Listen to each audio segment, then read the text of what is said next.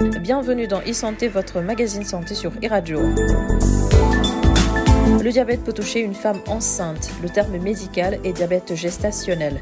Nous en parlons aujourd'hui avec le professeur Abdoulaye Ley, diabétologue, endocrinologue, chef du service diabétologie du CHU de Pékin. Le concept de diabète gestationnel comporte deux entités. La première situation d'un diabète qui était jusque-là méconnu chez la femme, mais qui est démasqué par la grossesse.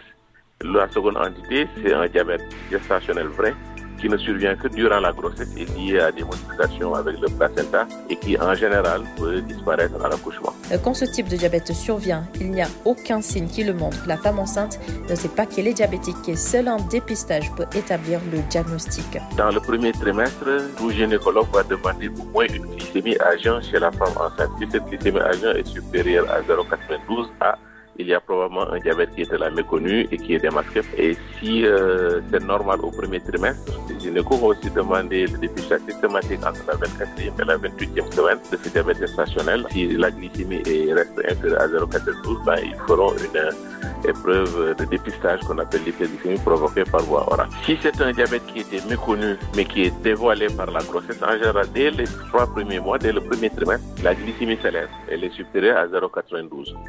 Mais euh, quand c'est euh, un diabète uniquement lié à des modifications euh, placentaires, liées à, aux modifications hormonales, à l'insurrésistance liée à la grossesse elle-même, en général, c'est à, la, entre, à la fin du deuxième trimestre, début du troisième trimestre que ça survient, 24e à 28e semaine. Euh, Et ce genre de situation n'est pas sans risque pour l'enfant, il est lui aussi exposé à certains dangers. L'excès de sucre qu'il y a chez la maman, ça passe chez le fœtus. Et le fœtus qui reçoit trop de calories et qui ne fait pas de sport, entre guillemets, eh bien, il prend trop de poids, il a trop de calories, donc il devient gros, il va naître avec plus de 4 kilos.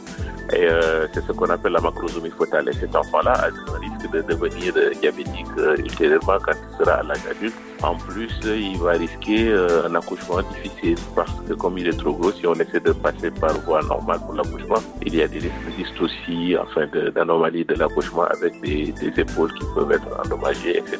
Merci au professeur Abdoulaye, diabétologue, chef du service diabétologie du CHU de Pékin. Merci également à vous d'avoir suivi ce numéro de e-santé.